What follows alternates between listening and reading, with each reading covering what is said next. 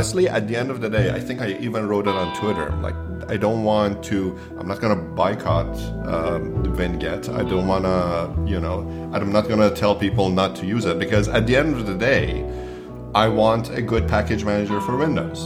Like that's all I. That's all I wanted. And if and Microsoft has a better chance of making it than I did.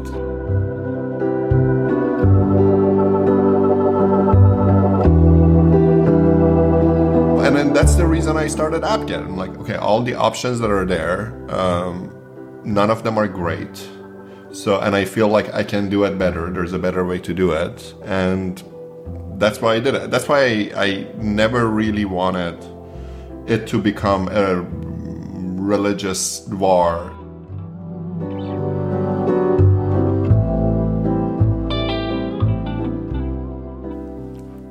Welcome to another episode of these sliding windows. When Microsoft announced a Windows Package Manager, better known as Winget, in the context of the Build conference in 2020, hardly anyone suspected that this overdue, long desired tool was not a Microsoft original. A Canadian programmer had developed a package manager called AppGet a few years earlier and made it available under an open source license. When Microsoft employees contacted him one fine day, what belonged together seemed to come together. But then the story took its own course. My guest today is Keivan Beigi, this same programmer from Vancouver. I've invited him to tell his story firsthand. You'll find that he had much more to tell.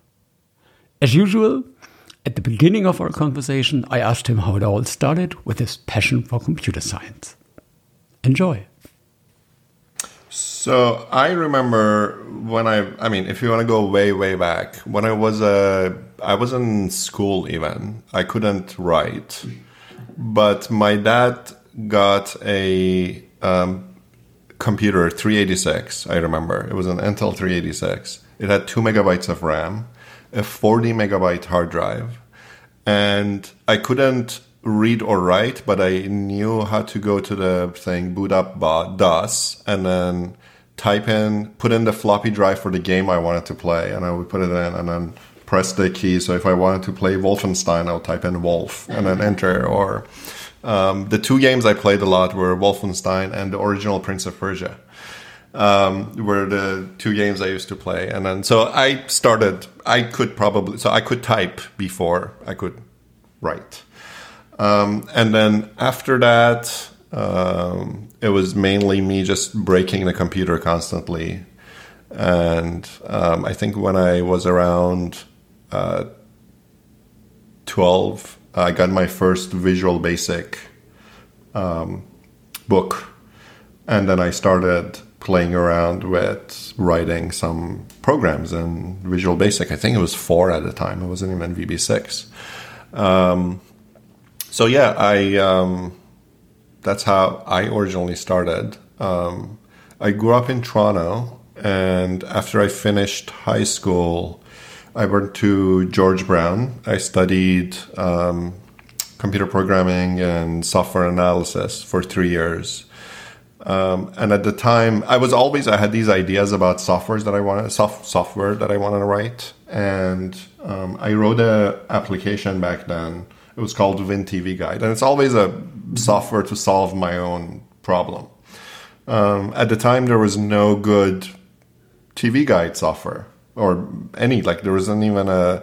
This is before I think Web 2.0 in air quotes was a thing. So a lot of web apps weren't very sophisticated, and this was a this was a native Windows app in .NET one, I think. Mm-hmm. Um, it was to um, you know you would put in your zip code postal code your country and then the channels you had and then it would draw a calendar for you on when which tv shows are on. And then after i released that it actually got surprisingly popular. Like at the time um, i don't remember but there were like thousands of downloads daily and people were using it. And then that kind of went away after the digital tv boxes became a thing and then uh, you know that happened. Nice so you touched the .NET world, and I assume you uh, touched C Sharp very early. Uh, I actually started using .NET when it wasn't even released mm-hmm. officially. Um, it was the the beta versions. I started with Visual Basic, not C Sharp, because I knew Visual Basic before. I started Visual Basic.net. I switched to C Sharp when I went to college because um, that's what they were. So we started in, in school, we started with Visual Basic as well, but then I think in the second year they switched to C Sharp. And even though originally I didn't like it as much, then it became my um, favorite language um, to use. And then the, the funny thing is, a few years later, I started working at this company in Vancouver, um, DotNetNuke. I don't know if you've heard of it. Mm-hmm. Yes, I remember. Yeah, I was one of the. I would say I was the maybe sixth or seventh people that started working at DotNetNuke, and at the time, that's interesting. It was written in VB.NET. Mm-hmm. Um, and I was one of the people who constantly pushed to switch it to C sharp. Not because I liked C sharp. I mean, I liked C sharp, but um, given the nature of DotNetNuke and how it was supposed to be an ecosystem and people would write modules and skins for it, mm-hmm. it just made, as far as like I thought, it made business sense for it to be in C sharp because though you would have a lot more C sharp developers to contribute to it. A lot of people would just dismiss it because, and there was, that's the other thing uh, that bothers me sometimes about our industry is some people get hung up on things that are, don't matter. Um, when it comes to framework, like they look at it, um, like they get extra attached to things, I feel. So people would look at .NET and they're like, well, it's not a professional product because it's written in VB.NET. I'm like, well, yeah, I mean, how do you how do you get to that conclusion? Or um, there's a lot of stuff is like, oh, if you use this JavaScript library and you're not using the latest greatest, then you know you're not air like codes. You're not a real developer. Well, you know. If I remember well, I used that uh, DNN um, as a demo application because back in those days I guess it's true until today. There were so many content management systems on the usual LAMP uh, foundation. PHP, right? with, yeah. yeah. With PHP, Apache. Today is it Nginx. So, and uh, yeah, there was this was my example for a IIS based system. So, yeah, it's, it's amazing. Yeah, pretty interesting. You mentioned that you grew up in uh, Toronto, Canada and that you learned um, programming on school. Is that uh, is that the typical way uh, in, in, in your age that people already on uh, school learned programming? So I, when I was grade ten, I picked a computer programming course we had in high school, mm -hmm. and they taught us this language which was called Turing it was a mm-hmm. language developed in University of Toronto. I have never heard of this language after I left high school, and I think it was uh, just because it was a Toronto language. Um, that's what they taught us. And I remember I wrote, I wrote this game. It was like a kind of space invader, space scroller thing where planes would come from the top, and then on the bottom you had this plane, and you would shoot up. Um, I wrote a game with Turing um, and it was all one file. I think it might have been one function with graphic and sound and everything. Portable app. yeah. So just a single function that was a full-on game with levels and everything. Yeah. Like it would it would make me have nightmares right now. yeah, that might be. But that was the first full program that I. I'm actually no. Um, when I was probably 13, 14, I wrote also a lemonade stand simulator in Visual Basic. That was my first full application. Yeah. um, I always tell people that when I started um, uh, with computer science in a professional way, um, and just before that on university, uh, that would be also true. I never had a choice. There only was Windows, and I couldn't afford a Macintosh or stuff like that. And Linux was not so mature. It was more or less the geeky operating system that to a certain point it is today. But we hadn't so much choice back in the 1990s. So if we go to 2000 and later, I think uh, today it's a little bit easier. Did you ever touch on other operating systems? Because you told me before you're a, from your heart you're a Windows user. First time I ever used a Macintosh um, was let's see. Oh, it was in university. Um, I got the first first time I used the Macintosh was when they originally released the first Intel laptops. So the first polycarbonate white um, MacBooks. That was the first one I used, and I was in University of Manitoba. I was doing computer science, um, and to be honest, at the time, Windows laptops were pretty terrible. Um, so I tried. That was my first time. Um, that must have been so 2005, something around that, right? In the the time frame of XP, XP.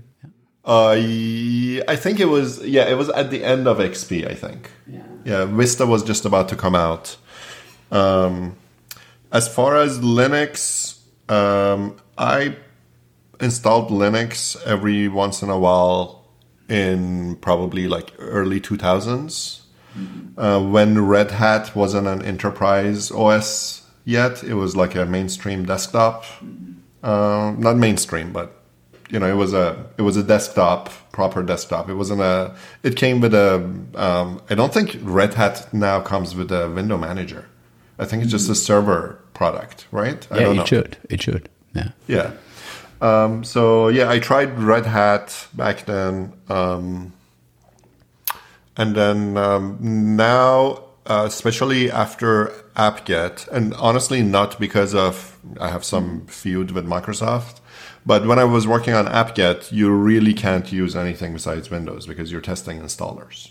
Even though you can write .NET code in other operating systems now, um, to actually use the app, you had to have Windows. So I always kind of stuck with Windows, even though it bothered me sometimes. Yeah. Um, but then now I am slowly switching to um, Linux mainly because most of the dev work I do is I use WSL and. Mm-hmm it just seems a little bit I mean, as as great as it is, which is I think it's fantastic what they've done and the level of integration. But given how much work I actually do in WSL versus how much work I do in Windows, it just makes sense to yeah, just yeah. yeah, that perfectly aligns to the to today's Microsoft strategy. We will talk about that a little bit later on. Yeah, indeed. I, I was just thinking about uh, Red Hat. I used it in the 1990s, and then they uh, forked the core operating system for the professional customers from what today is Fedora. And I guess Fedora um, has a graphical user interface by default. And I'm, to be honest, I'm not, I'm not absolutely sure what the default is in, in Red Hat, but I, I would assume that they will give you a proper command line the way it should be. Yeah, I know Fedora is GNOME. So Fedora uses GNOME, and they were one of the first distros that switched to GNOME 40, um, which I was using couple of uh, last year. Um, I actually started using Fedora a little bit because I just wanted to try GNOME 40, but I think it was a little bit too early, and that's why nobody else had switched. It was still a little bit um, funky. It's a little bit a side story, but just because you mentioned it. Um, I grew up with that kind of war between uh, KDE, the um, German desktop environment, and then the competitor GNOME, and all the struggle on that political um, level that they had. And I, I, just read another article about that in retrospective. So how ludicrous it is, nah? how much better it would have been to combine those forces. But but without a doubt, it's. Uh, I do remember well because uh, in Germany KDE was very popular because it was the default environment in uh, SUSE Linux, what today is Novell Linux.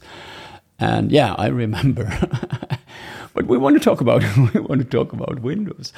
There are some downsides in Windows, no doubt. Some things missing. And the first thing that comes into my mind is that I think about Linux, I think about the uh, package management, and of course, I think about something like the Debian installer. We all suffered from the, the fact that there is something missing in Windows. A proper management of packages uh, should be part of the operating system. I think this was also your thought, but I know you um, observed some other technologies, just like chocolatey, and then all of a sudden it happened that you said, "I must program something. I have to create something," and then the AppGet story starts. Uh, let, let, us let us uh, tell us a little bit about that. How how that started. So, so just to prefix something, as I don't think Linux package managers are they're great, but they also have their. And, and honestly, I don't think there is any technology that's perfect, right? In in any domain. Um, I've done some package maintenance for Linux as well, and trust me, that's not great either, right? Everybody knows. Um, like there are distros that just do most up to date packages like um, Arch Linux, but then they have their own issues. If you're on something like Debian, you install a package, it's the package from a couple of years ago sometimes. Mm-hmm. So they have their own problems too. Um, so I think what led to AppGet was I always knew that something that's missing because um, because you look at especially with mobile phones you have this app store you go to. Mm-hmm. you can keep your package or your application updated. And as somebody who um, also developed and released a couple of end user products always the thing that i um, that was pretty high important high priority to me was the update story. Like how is this thing going to update itself uh, because people are not going to update it manually. And then if you don't do that, then you're spending. It feels um, weird that you're spending all this time fixing bugs, and people are sitting around and still suffering from those bugs that you fixed six months ago, right? So that was always something that, and then if the operating system provided that, then you wouldn't have to worry about it as a software developer. You wouldn't have to, um, you know, um, you don't have to implement one for yourself. And then also um, for um, I also worked at a company a couple of years before that, Plex. Um, I don't know if you know Plex or not. It's a media mm-hmm. streaming company, and uh, for a year or so that I was working there, I switched to MacBook, and they obviously have Homebrew, which is great. Mm-hmm.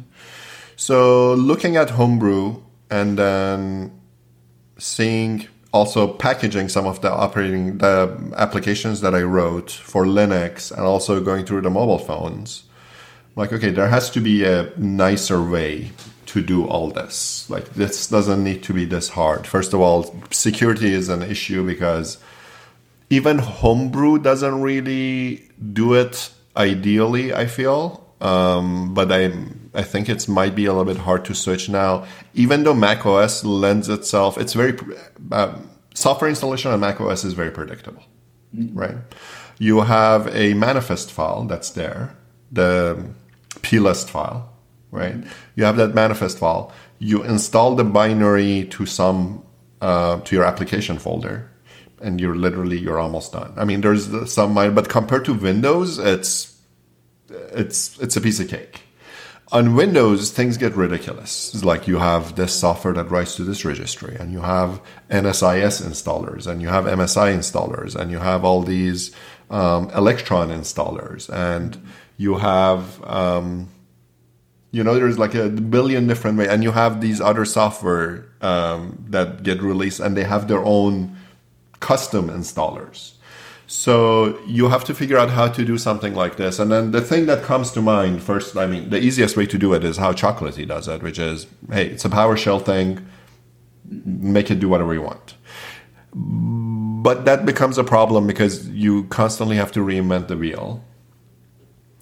Um, you're like, okay, is this a 34 bit operating system or 64 bit operating system? And then I remember at the time, and I think they're, they have made it better. I haven't looked at it to be honest. So some of the stuff I might say might be very outdated. But at the time that I was looking at it, um, the way it worked was that as a package maintainer, you would go and literally start writing a PowerScript file. There was not much of a framework there. The only framework that was really there was the thing that triggered your PowerShell script. And then you had to do all the file signature valid verification as a package maintainer. You had to do the operating system checks as a package maintainer. You had to figure out how to do the silent installation. Um, there were different packages for user install versus system install. It was honestly, it wasn't it wasn't a very good framework. It was it was kind of um, unpredictable. I'm like, okay, this is still not great. And then the other thing was that you own the package as a maintainer. So if you went, if you were the first person who went and created a Google Chrome package on Chocolatey, now you are the sole person responsible mm-hmm. for that package. If you went away after you installed your Chrome on your server and then you went away and never updated it, then that would be fine. And then somebody else would come along and they would have to say, oh, this package is abandoned. Then you would transfer the ownership to them and then they would abandon it. So it was this constant game of, you know, hot potato. Who's holding who's holding the Chrome package now? Or I mean, probably not a big issue with something like Chrome, but like a less mm, popular application. Like who's maintaining this? And it's very likely that you're constantly outdated because uh, it's just a simple name change and you have to uh, recreate the script file. Yeah? Exactly. So, I'm like, okay, there should be a better way. And then the way I came up with it for AppGet was that, okay, we're going to do it not based on scripts, it's going to be all metadata driven. So, you create this YAML file can't even write scripts in it. There's no code. There's no scripts. You just tell it this is the download, and it's structured YAML. So you tell it this is a download link for the 32-bit. This is a line download link for the 64-bit. This is the SHA-256 for this file. This is the SHA-56 for this file. The installer is MSI, and a bunch of other things. And then the AppGet engine would load the YAML file and it would do everything automatically. So you would get cons- consistent messaging. So you would get proper. Um, that's the other thing with Chocolatey at the time was um, that each package installer did its own logging, did its own everything. So with AppGet, the nice thing was that okay, if the file signature doesn't match, you could pass it a flag, and because it's part of the framework, it would know that okay, I'm gonna skip that step. Or you could tell it that, hey, this is a package, it's an MSI, do an unattended install. And it would know that, okay, for MSI, if I want to do an unattended install, I have to pass it this command, and this is where the logs are going to be, and I can pipe the logs through the. So it, it, it understood a lot of different installers and how to interact with them. Um, and the nice thing about that is that, first of all, your security exposure is a lot less because you're not running random scripts. As long as you trust the AppGet engine. Mm-hmm. Um, and then you also trust the URL that you will see. Um, on, and that's a nice thing is um, you could tell AppGet to show me the manifest file mm-hmm. for this package.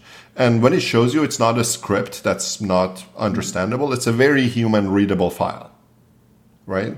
It has the URL that's going to download it from. It has the name of the package. It has the version. It has the mm-hmm. installer. It has the homepage, and then that's it.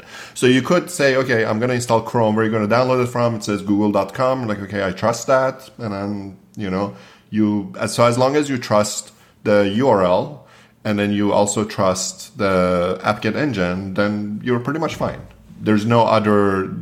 The person who maintains a package or creates a manifest um, unless they go and screw around with the URL, there's really yeah. no other way for them to do anything bad to your computer. Yeah, and another nice thing is if you want to support that from a vendor's perspective, from the perspective of, in this case, Microsoft, all you have to do is check um, uh, the, the hash of the updated version, that it's uh, the correct um, developer, and that's it. No random script, yeah. And it's easy. It's secure and easy. Yeah.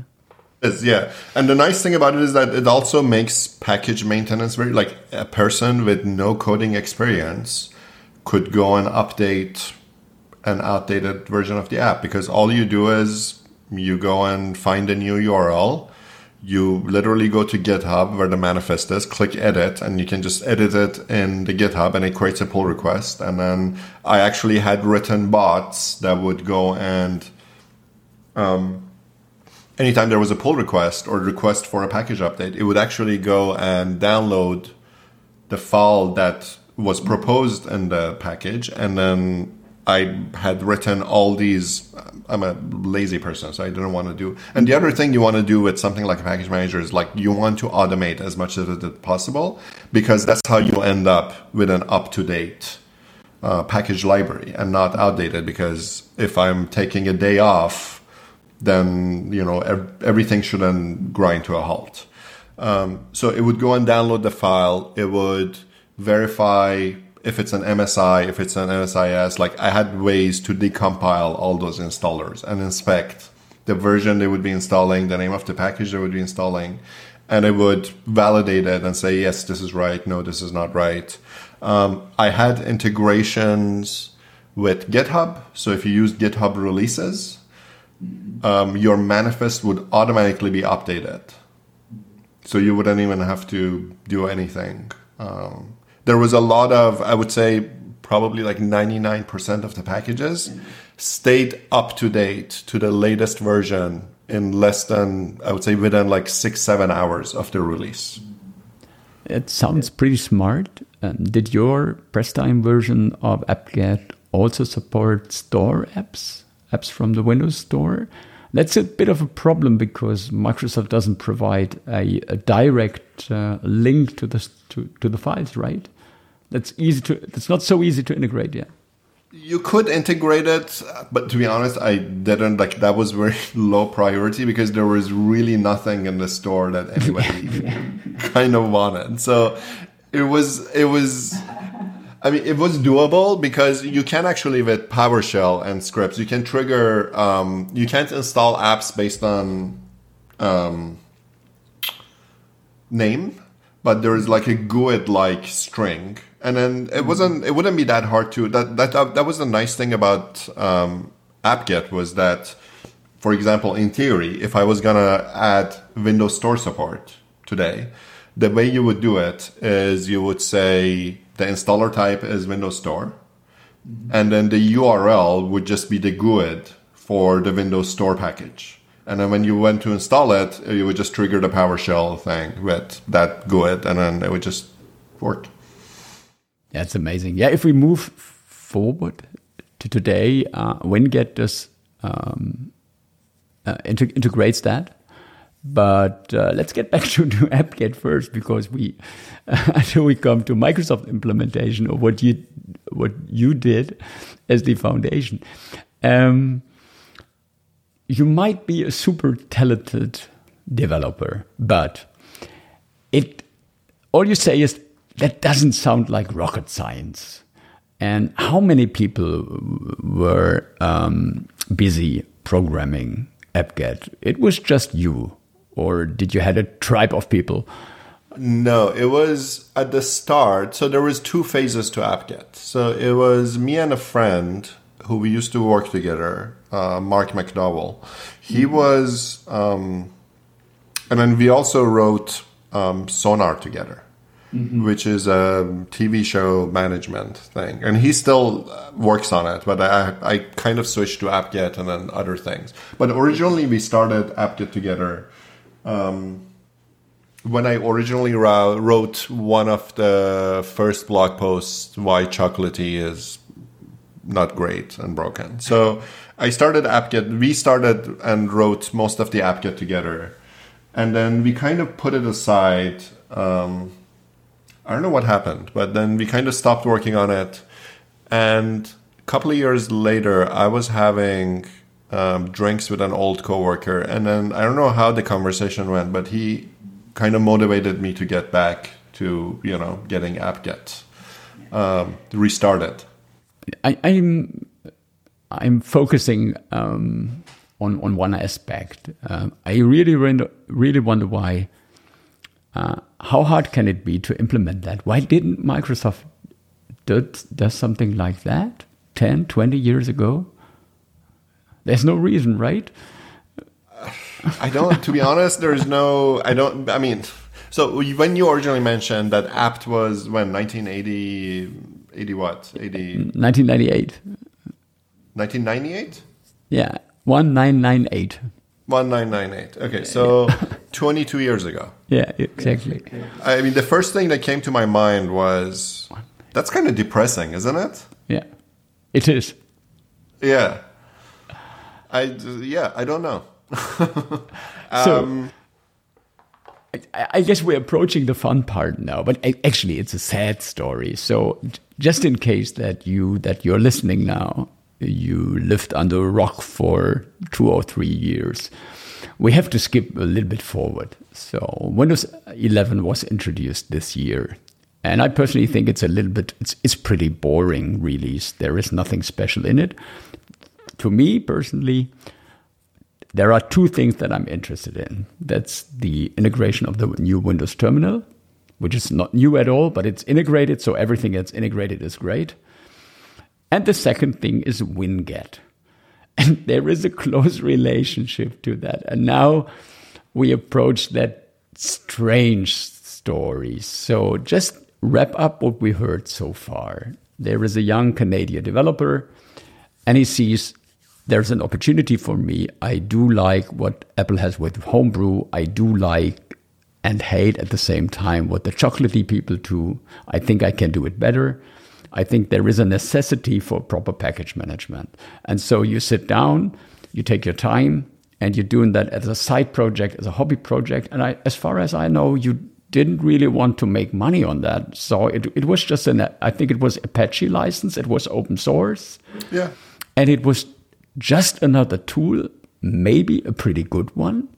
But let's be honest, there were competitors, and maybe um, only few people would know today what AppGet is if the story would have been boring. But it, it something very exciting exciting happened uh, all of a sudden you get a phone call, you get a mail or something like that, and Microsoft, someone from Microsoft called you, and the rest of the story tell it on your own. So it's, it's so funny and it's sad at the same time.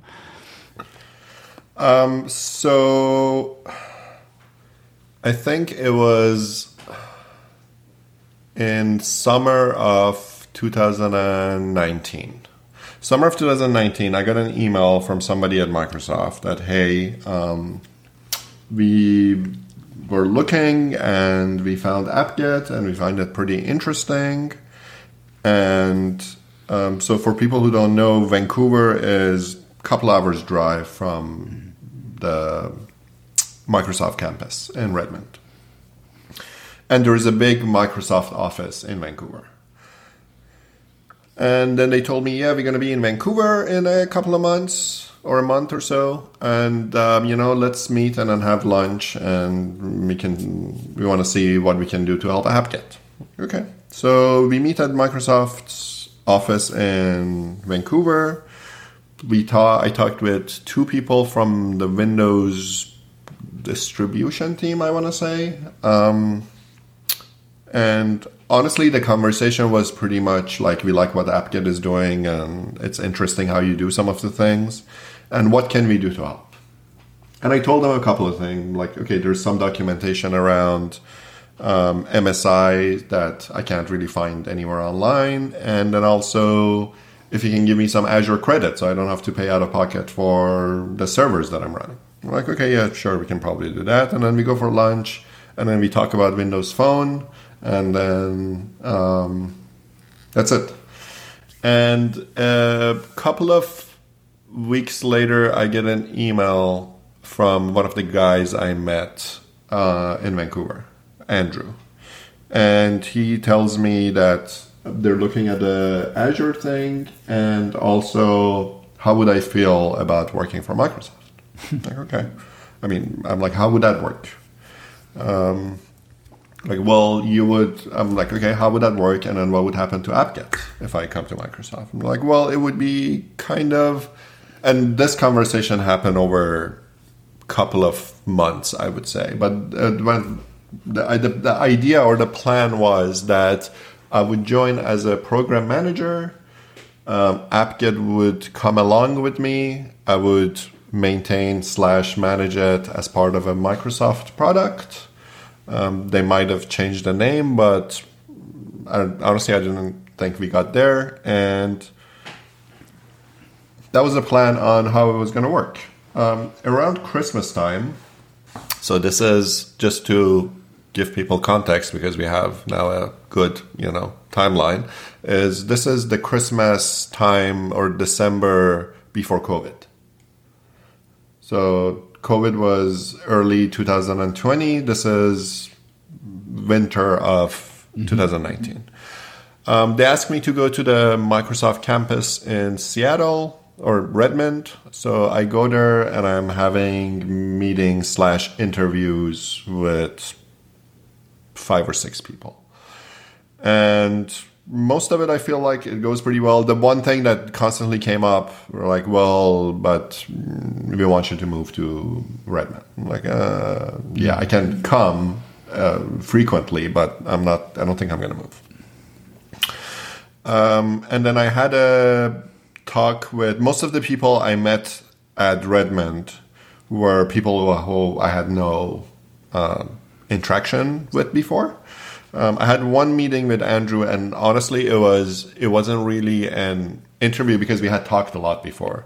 It was more about okay, once this becomes a Microsoft thing, how do you manage the scaling of it? Like, how is that going to work?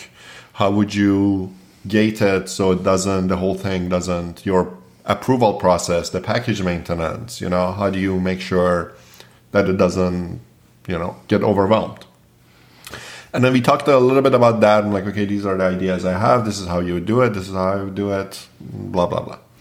And then um, I think I finished around 4 or 5 p.m. I got an Uber back to the airport, flew back to Vancouver, and then there was nothing for mm-hmm. six months. Um, didn't hear anything for six months. And then one morning I got up and I had an email from Andrew that, hey, uh, thanks for coming over. Uh, we are just wanted to give you a heads up. I think it was during Build. I think it was some conference. Mm-hmm. Um, and this is COVID, during COVID. Mm-hmm. Um, it's like, hey, we are released, just FYI, we're releasing app, uh, Winget, Winget, so not AppGet, Winget, uh, tomorrow and I just wanted to give you a heads up, and you know, you're getting advanced notice, so don't tell anyone. I'm like, okay, I mean, why would I tell anybody? And yeah, so anyways, I'm like, okay, sure. I didn't say anything, but I'm like, okay. Well, I guess they decided to. I mean, by that time, six months not hearing anything, I, I had realized, I'm like, this is not the Microsoft thing is not happening. Okay. You know, actually, this is such a sad story to be honest. But on the other side, I have to laugh about that because it is so ludicrous. Yeah, somehow. So uh, let's just recap. Um, to be precise, your application was named APPGET. So that's a spell on words with apt-get from the Debian, of course, from the Debian word. So they sure. And now, now the fun part. They recreate your application obviously by cloning pixel by pixel. And the fun thing is they rename it to Winget and they re-implement it as a C++ application and your Pressline application was C sharp. How funny is that? What, what did you thought when you first saw the source code in, in your blog post. There is such a funny story that you showed your wife what they did and she couldn't believe it. Can you just tell about that feeling that you had in that moment?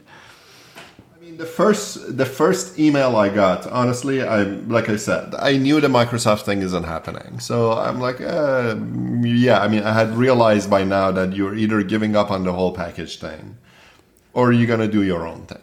So that part wasn't surprising to me. I'm like, oh, I mean, at least you gave me a heads up, so that's nice. and then the next morning I got up and I'm like, oh, today was the day that their thing was supposed, and I the day before I didn't even know the name yet. So I woke up the next morning. I'm like, okay, I should go to the whatever conference thing is, and then see what it is that they did. So I go and I'm like, okay, Winget. I'm like, okay, this is funny. like they even named it like that. Like I go to the repo and I hadn't looked at the code. To be honest, the code is I don't think they copied any of the code, and I don't think the code is imp- code is the code was under Apache license. So even if they copied that, there would be nothing.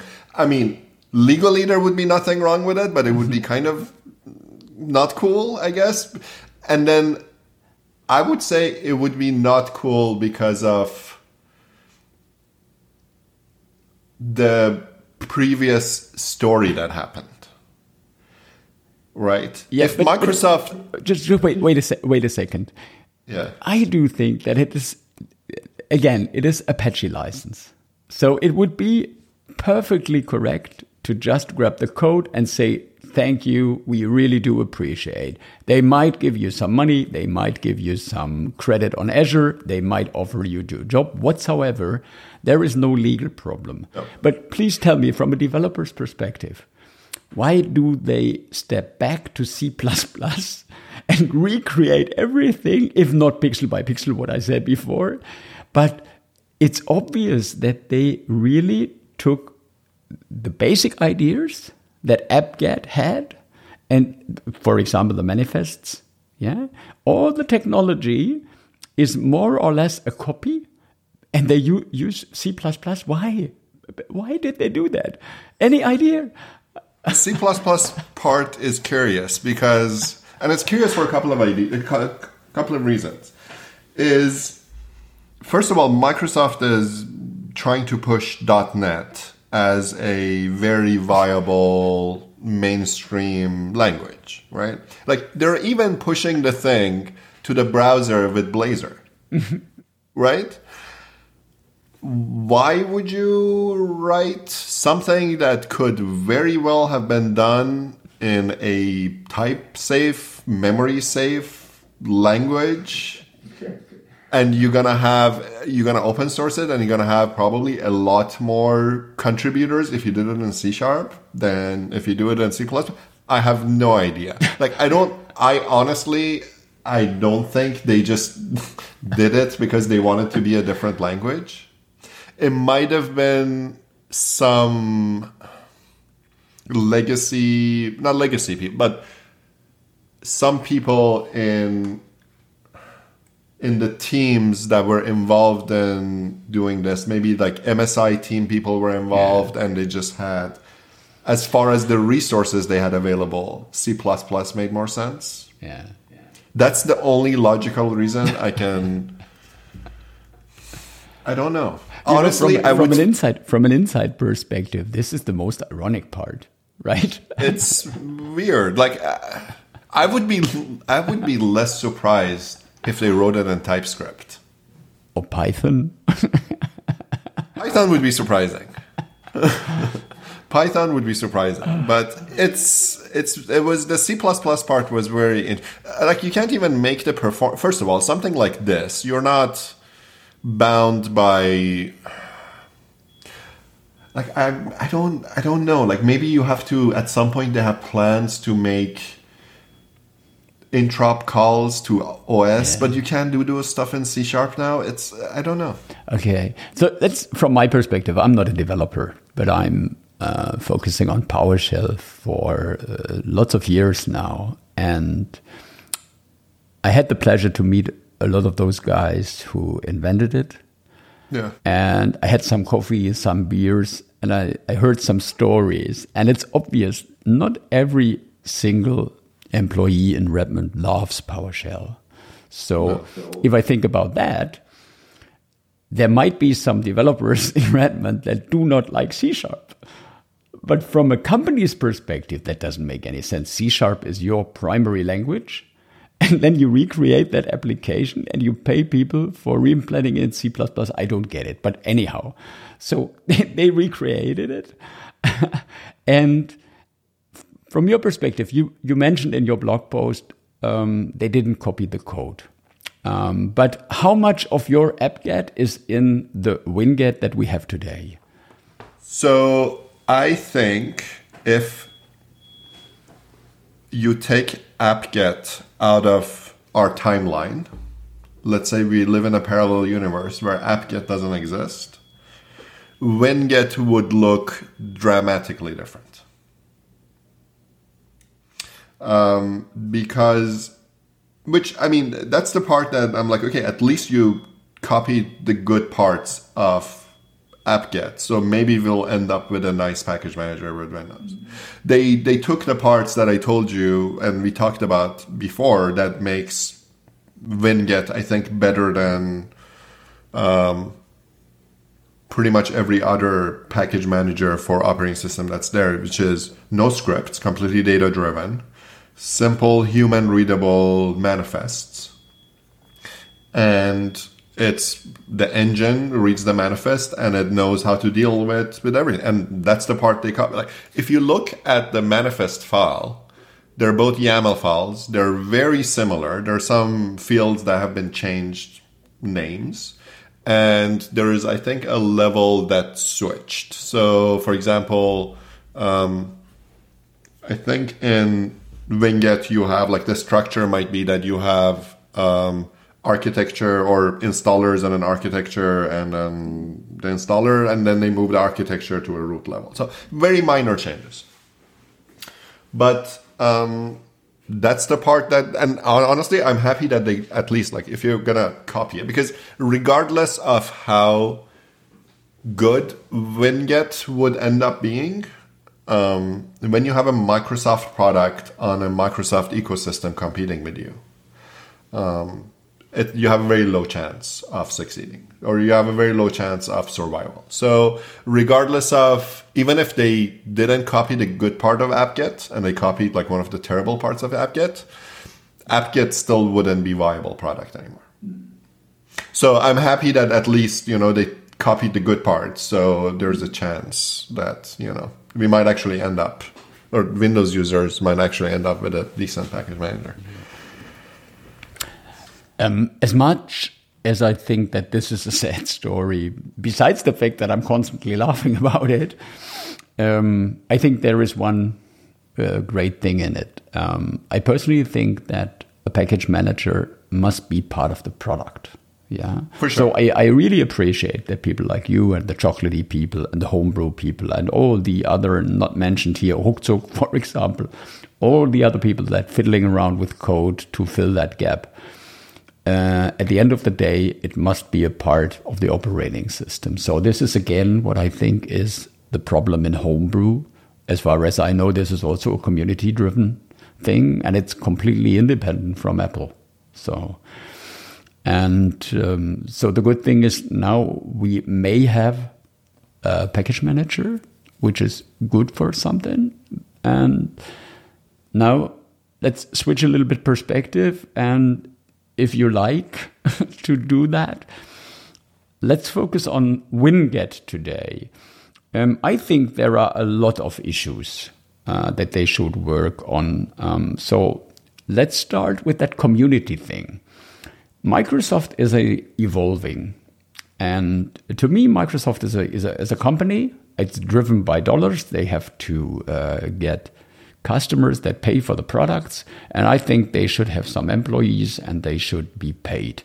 So, from that perspective, I really have a problem with that half baked open source initiatives that constantly evolve in Redmond. So, let's talk about Winget.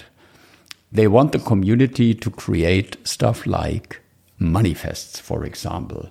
Um, is that a good way to go? Should it be like that? Shouldn't it be like, um, shouldn't there be some maintainers at Microsoft working on that from your perspective?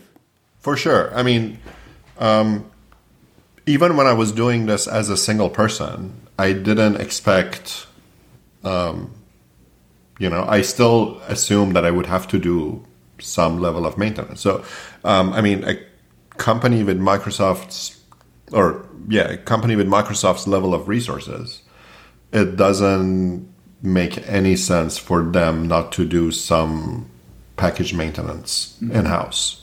But there's also a lot of it that you can automate, like I had done. Like you don't have to rely on, um, especially with something like Microsoft's presence. Like we have things, for example, like the robot robot text on on websites, right? So Microsoft could have easily, like Apple made a lot of website developers create that manifest file where when you pin the thing to your home screen, you get mm-hmm. the icon and the nav bar changes color and everything like that. Microsoft could have as easily said, hey, if you release a installable thing on your website, create a manifest file on the root of the website where you put where all the installers are and we will just update and maintain our internal manifest based on that. And a lot of people would do that because Microsoft asked them to do. Like you want your package, for example, Slack wants their app to always have the most up to date thing on Winget. All they would have to do is they put the URL of their installer and the thing on their root of their website, and then it, a lot of companies are are you know doing things like that. And somebody like my I couldn't ask people to do that because I wasn't big enough. Uh, but somebody like Microsoft could. So they don't even have to do a lot of manual maintenance. They just have to give the software community guidelines like, hey, if you do this part, then we'll automate the rest of it for you. Yeah, if, if we think about the uh, cell phones today, the smartphones, there is, of course, the problem that you have that uh, golden wallet. Yeah.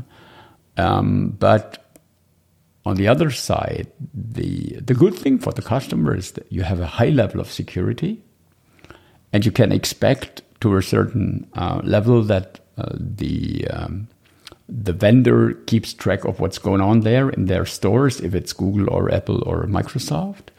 And I think um, technology, uh, just like Winget, should simply be part of the store and not the other way around that winget can support the store to install application in another way in, in terms of side loading. So i think they should simply integrate it and make that the store. But then again you have that chicken egg problem that nobody wants to use the store yeah. So they really have a problem there right? Um, sure i mean just to be clear i'm actually happy homebrew is not managed by apple because i think they would have ruined it. Not not in a way that Microsoft is not good at package management in a way that Apple would just try to over monetize and oval wall garden it and overprotect it where it would get to a point where it's not very useful anymore. I think the good compromise is that just think um, on the other side of the fence uh, how the Linux guys are doing that. You can have uh, integrated repositories and these are bulletproof. These are maintained by whatsoever distribution. And then you can also have another repository on your own. That would be, I think, the good compromise. And every company could decide okay, we trust in Microsoft, so we don't use any third party repository. Yeah, but I don't think Apple would do something like that. But that's my that's that's why I'm happy that Apple. Um, I think it would be a sad day if Apple takes over homebrew. But I think it's also true that um, the fact that the Apple Store on macOS is not successful, this deals with that fact, with that gap. If the store would be the only chance you have to get application, and that would work great, then people would use it. And the same is true for iOS. No, no. But I mean, that's a that's a main reason the App Store on uh, macOS is not successful is because of all the um, protection slash everything that Apple tries to block. And then something like that, you can you can probably people will be okay with it on a mobile operating system. But when you're used to having a level of flexibility on your desktop and laptop, um, yeah. as a both developer and a user, um, then you're not going to release your app on a. But that was the same same problem originally with Windows Store. Like you had to have a sandbox application that was written in, uh, ironically, C sharp or XAML or whatever. You couldn't have like you couldn't like Microsoft had to bend the rules to release their own Office on on the Windows Store. Let's go even one step further. There is another major area of headaches.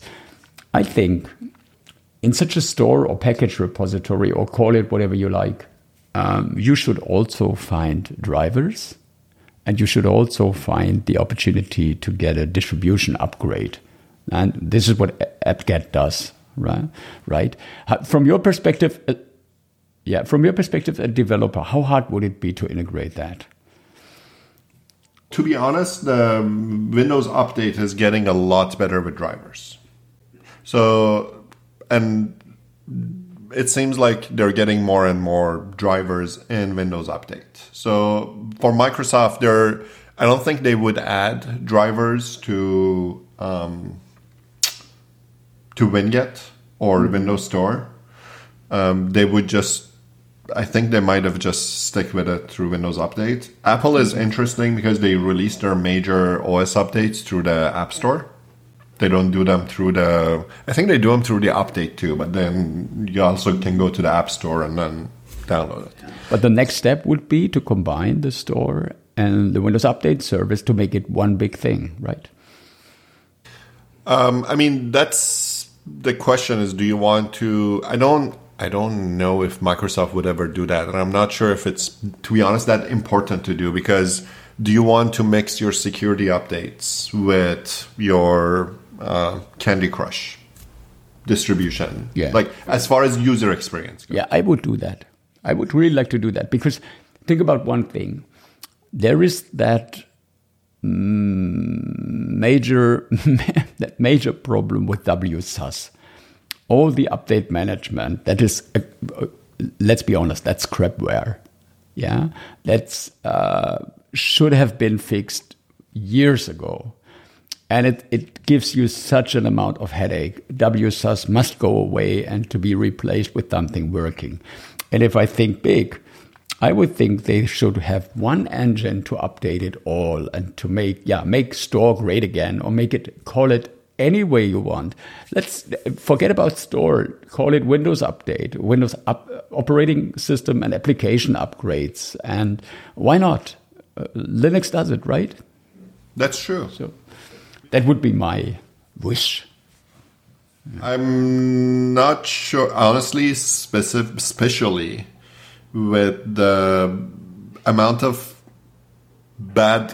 I don't know if the opposite of goodwill is badwill the amount of bad will that's around Windows Store, it would, from security wise, it would make sense. because if you move Windows updates to Windows Store, um, and then you tell people, "Hey, open up Windows Store and update your OS." A lot of people will say, "Like, I'm not going to open that thing. Like, yeah. I'm not. I'm just gonna, you know." A lot of people are just done with the with the store thing. So um, it it might not be from the marketing slash branding perspective it might not be a great move. Yes. Okay, I, I confirm they should get rid of the of the term store. Call it whatever you like. Call it Windows Update Experience. Give it some fancy new name whatsoever. I don't care, but but make it great. um, let's talk about the store and why it creates such an amount of headache. There is one thing that is. Um, pretty interesting. Uh, the store is not only a repository for applications, but in the store you find a new type of application, a modern type of application, this kind of app AppV style, user centric applications. Um, the modern MSIX and all that stuff. How do you like that from your perspective? Do you prefer that compared to a legacy MSI file? What's your take on that? I don't really honestly have a preference. Um, one thing that I always envied about, uh, like I mentioned, Mac OS and mobile phones is how predictable the installers are. right? They don't. The problem is when when in Windows, and I think with MSIX they're trying to make it a little bit better, more predictable. Um, like when you install an app, and some of it is is is just um, problem of communication with developers. Like you go and search where, as a developer, you're supposed to store your application settings like a bunch of different answers. There's no canonical right answer. Hey, on Windows, you have to store your thing over here. Or when you install, there's no. Um, if, if it's an MSI, it it adds these Windows registries. If it's an NSIS, it adds these Windows registries. It's yeah. So I do like the idea of Windows Store apps because again, they're more predictable, but I feel like they added a whole bunch of artificial restrictions to them, mm-hmm. which made them non-feasible for a lot of could be useful apps. Mm-hmm. And that caused the Windows Store to be pretty much dismissed by everybody. So I like the idea of MSIX because it tries to make the installation process more predictable. MSI is also pretty good, but I've I've done some MSI packaging myself, and it's a major pain in the ass. Um, but yeah, so no strong feelings either way as a user, to be honest. Yeah, my concern is that it's.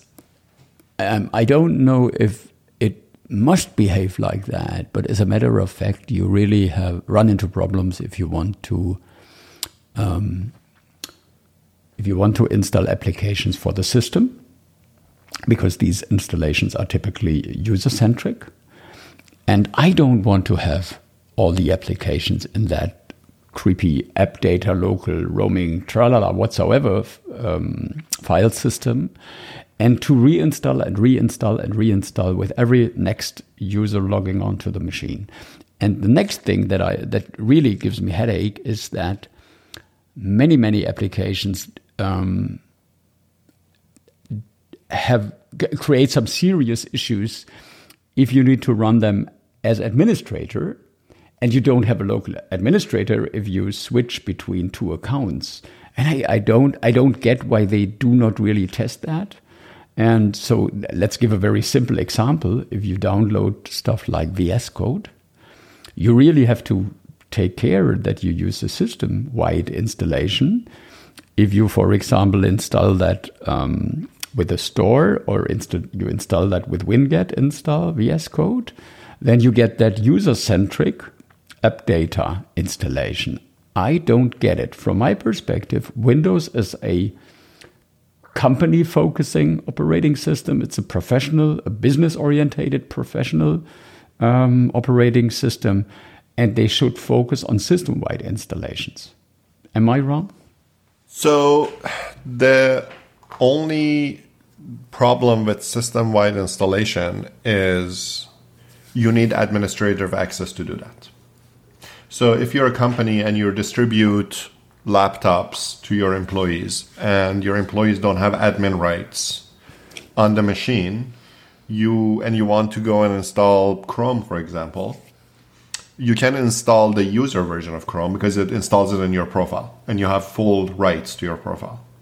But you can't install a system-wide um, version of chrome or vs code and uh, to be honest this wasn't a thing until a few years ago, and now you see more and more applications release. Or when you try to install, they ask you, "Do you want to install for all users or mm-hmm. user?"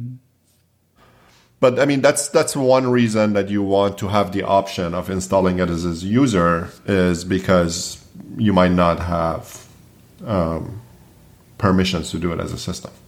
Yeah, but on the other uh, the other way around the administrators are always looking um, to uh, not allow installations based on. Uh, well, on, sometimes, on the but then you also you also don't want your users to create a ticket for every little thing they want to. Like for example, somebody sends you a Zoom invite link, right? You don't want to have to get permission from your administrator to install And then you know what happens if you end up doing that is that administrators are going to make everybody admin, and that's far more dangerous. Yeah, indeed. Mm-hmm. So you want you want a good middle ground. Is like okay, I hey Zoom, you can install, but you don't have a lot of rights. But you have to install, like you said, in this weird roaming user profile folder. But at least you get to use it. But then also it can't make system wide changes because you're not logging as admin.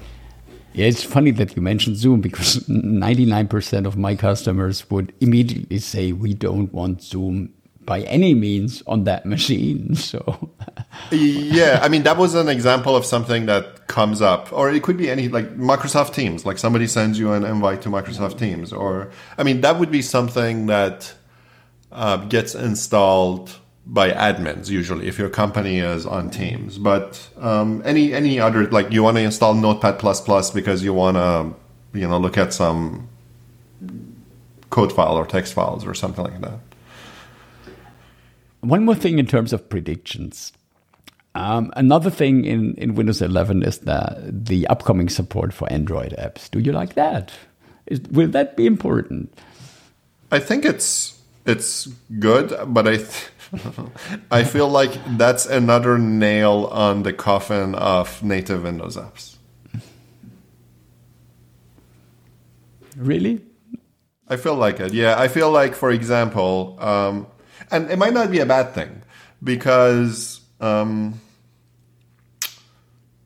there are apps on Android that are already much better than the. Most of them might not even have a Windows native version.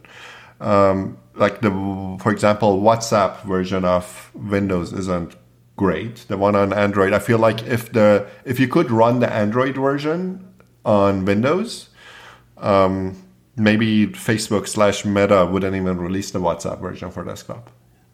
I have to smile listening to you because um, when I tried that for the first time, I thought, "Oh, that's great!" And now WSL uh, now supports X Windows, and we get Android apps. It's great, and we're clicking through all that. And if you're done, so what's next? And then you think about what could be a useful application. And of course, I had the same idea that you mentioned something like WhatsApp, but that won't work likely because you rely on a SIM card some hardware thingy that you don't have on a PC typically.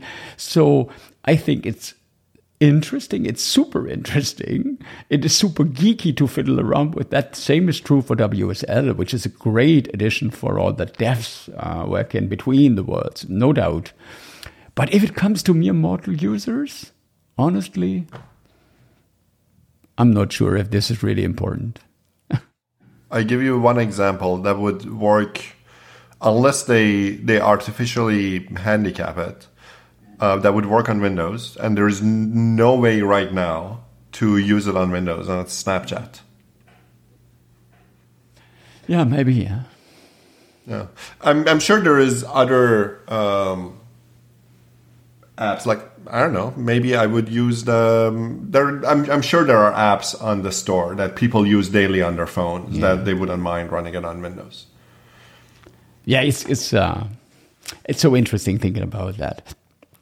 Keivan, it's such a pleasure talking to you, and I really have to say before I forget that. Um, thanks for the things that you pushed forward. Maybe without your work, we wouldn't have Winget. And uh, despite the fact that I um, dislike a lot of things in Winget right now, but it might be getting better, and we're getting that package manager, like package management that we are looking for for a decade and longer, like that. Um, to wrap that up, um, now you may have the opportunity to focus on new things. So, what's up next for you? Um, if they uh, give you a phone call tomorrow, would you be uh, would you stay in touch with them? Maybe they will offer you another thingy in Redmond, or uh, are you glad that you stood in in Canada looking forward? What's the next thing that's up for you? Um, in hindsight, I'm pretty happy. I mean. Uh, I'm pretty happy that um, Microsoft ended up, like I said, copying the good parts of Winget, AppGet. Sorry, confused the two now. AppGet, um, and I'm also kind of happy that the Microsoft thing didn't happen because um, what I'm doing now is just I don't think I would be doing what I'm doing now if I was at Microsoft, and um, yeah. So all in all, no regrets. And yeah, it's it was it was interesting. Um, after I wrote that blog post, I had no idea what the reaction is going to be. Like, are people gonna say, "Oh, you know, stop complaining"? Like, I didn't know if it's going to be. And I think we talked about before you started recording. We started talking about Windows Weekly and Paul Thurrott. I remember. Yeah. I was on Twitter the day after, and I always read uh, Paul's blog post and I always listen to Windows Weekly and I really liked him because I felt like he's a very honest, you know, straight to the point. He doesn't do any cheerleading for yeah. Microsoft or any companies and he seems to be a very reasonable person. So I was on Twitter and then I saw he wrote a blog post about AppGet and I got really nervous because like if I open this article and he is on the side of Microsoft, that would feel really bad because I I'm like, okay, then maybe I'm on the wrong, you know, and I, and I opened it like with one eye closed. I'm trying to read it. I'm scared. I'm like, what is he gonna say? And uh, I read it, and I'm like, wow. He was probably. Uh, I think at one point in this article, he was calling for people to get fired over this. Like, okay, so yeah, so that was a big relief. Like, okay, when when Paul Thurrott is on my side and he feels like I'm on the right and something screwed up happened, then I feel I feel pretty good. And let's be honest, from what I saw, um, I think they wouldn't give you credit until today if uh, without that criticism. Oh, absolutely not. There really was uh, uh, there really was some resonance. People people uh, saw what's what's going on here, and this is not the way to do it, right? Yeah, I mean, that's the other concerning part. Like, I don't know how much you're involved in the .NET community, but there was another big misstep. Yeah, the hot reload, the, right? Hot reload, yeah. So that starts to give me a little bit of concern. Like, okay, what are you guys, you know, what is happening? Yeah, what's your take on that?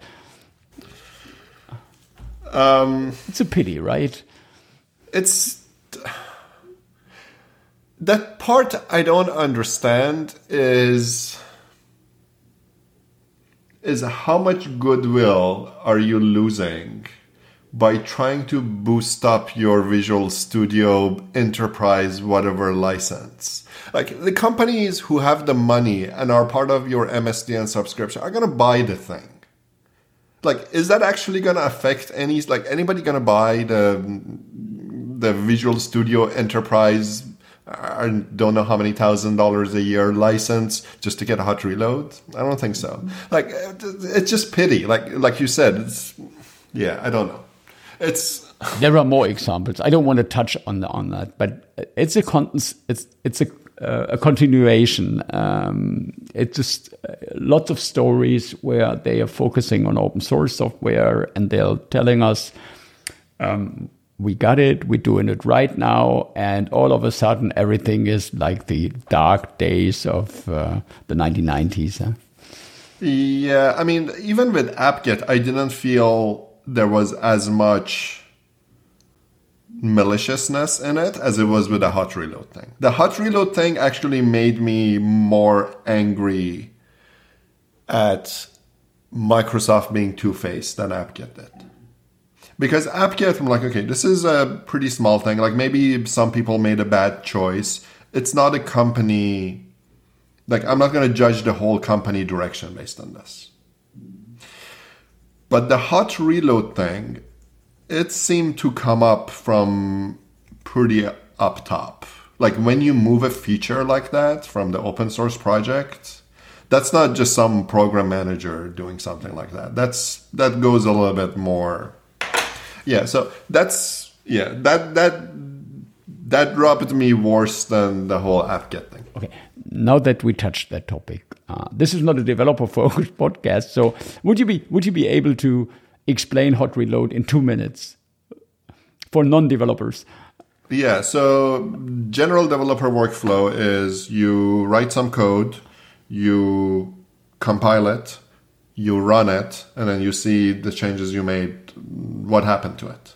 Hot reload is as the app is running, you make some changes to the code, and then depending on the scope of your changes, either the app will restart automatically with the new changes that you made, and then again the based on the scope and the language and the platform how much state it's going to recover based on your previous so if you're in the middle of a wizard or if you're in the middle of a form or middle of a game how much of that state is still going to be there? It speeds up a lot of the your development workflow because now instead of changing the code stopping the app restarting the app running through the whole wizard to get to the last step you change something and then it either changes real time on your screen or you know gets you almost there.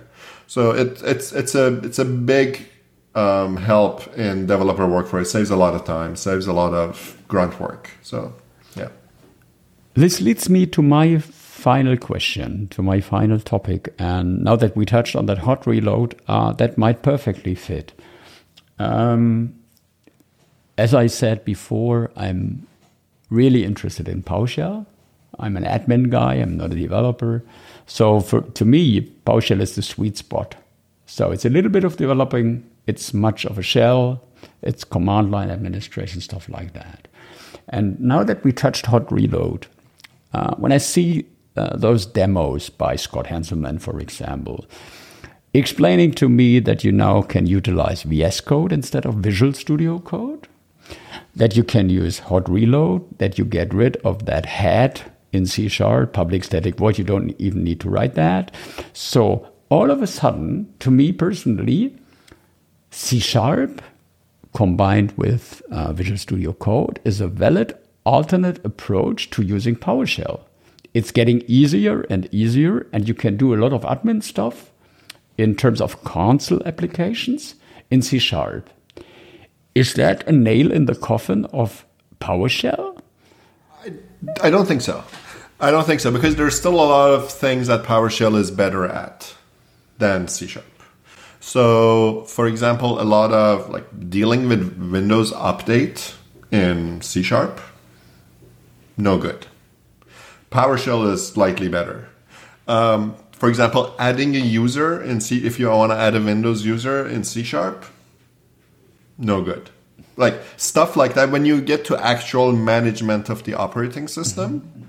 C sharp, you can do it all in C sharp, but it's definitely not as easy as doing a commandlet in PowerShell where you say add user, this is the name. Is like you have to instantiate 20 different management objects and you have to pass it a whole bunch of different things. And it's, it's a whole thing. So, um, for stuff administrators want to do, I think PowerShell still um, has the upper hand. Mm-hmm. But if you're talking about general stuff, it's like, hey, I want to write a script that copies a bunch of files from here to there. Yeah, you can do stuff like that as easily with C Sharp as you can do with PowerShell. Uh, now I'm a, a little bit less concerned from that side. But let's take it the other way around. What about native commands? Um, you implemented AppGet not as a set of PowerShell commandlets. Uh, you did it as a, a, native command, and that's also true for winget. And a lot of people in the PowerShell space, uh, same is true for what I said before, are concerned why do they not have PowerShell commandlets on first place? What's your take on that? So, to go to AppGet, um, it was actually one of the things that I had planned to implement. Um, the main reason I didn't do it, or it was never because nobody asked for it. okay. It was something that there was a whole bunch of other things that people were constant, pe- people were constantly asking for. PowerShell wasn't one of them, but it's it's not that hard to do. I looked at it briefly, like it's not very com- especially in C sharp. I don't know how easy it is to do it in C++, which is again the curious choice for Winget. But in C Sharp, it's not that hard to convert your app to be PowerShell commandlet. So it could have been it could have been done with a not a lot of effort. I just uh, gladly saw that they are working on that. Uh, if you look at uh, the GitHub code repository, there are some things happening. I don't know how mature that is and uh, if that will work in future times, but um, there might be a future for PowerShell commandlets, yeah.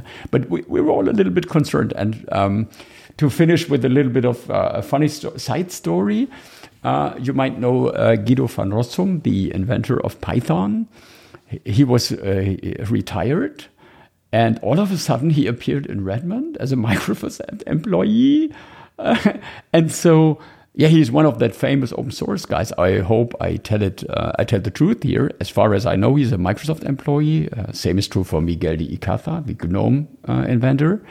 And if you think about that, uh, we are really concerned will Python be the next big thing, and um, PowerShell is going away. You know, the the the, the uh, we're a little bit in, in, in trouble uh, over there, but, but maybe we are a little bit too concerned here. I don't think PowerShell, especially with now Microsoft is even pushing PowerShell on Linux. I don't think PowerShell is going to go away. Um, I mean, I'm not, to be honest, I'm not that involved. It will, it will get so. I, I, I was going to bring Silverlight as an example, yeah. right? So Silverlight, we all kind of knew when it was getting to the end of it is when Microsoft started doing the switch on the Windows Phone, and then there was not really a lot of work being done on it anymore. Like, okay, this is this is gonna be the end of Silverlight. But for PowerShell, I don't see that. I actually see it exactly like they used to tie it to Windows. Now it's separated, so you can update it individually, which is nice.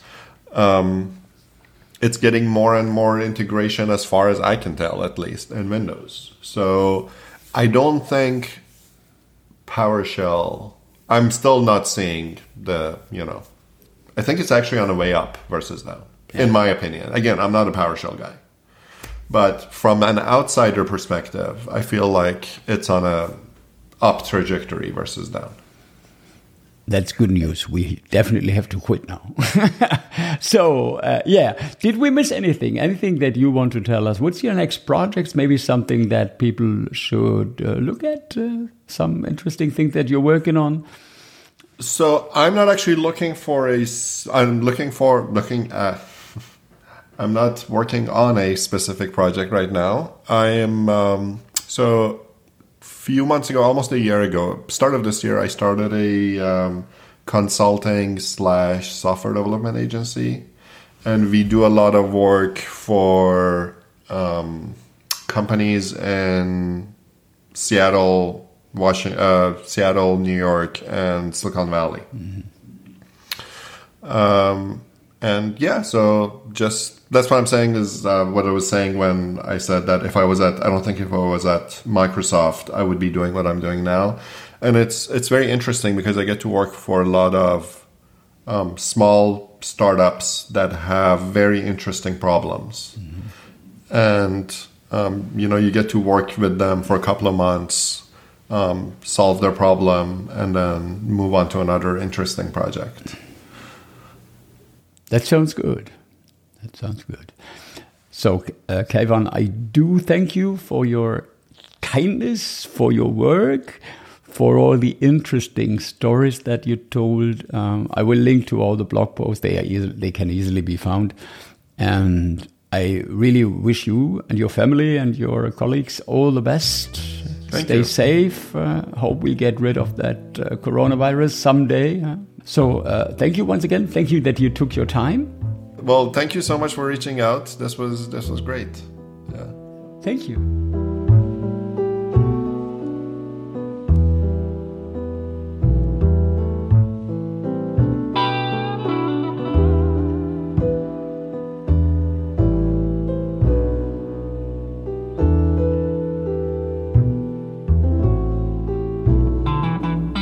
I wrote it. I'm like, okay, maybe three or four people are gonna read it. And then um, the next day, one of my friends that I used to work with, he works at Amazon now.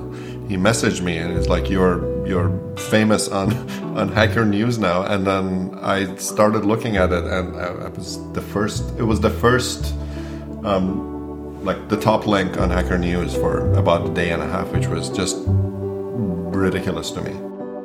I remember I was in University of Winnipeg, oh, University of Manitoba, um, in like 2002, 2003, studying computer science, and it was right when Vista was about to be released, and I'm sure you remember the Vista release was this long drawn, you know, Longhorn for four years, and then and then back then I was still at the place where you know you would get excited for new Windows releases. You're like, oh, this is you know this is exciting, and then.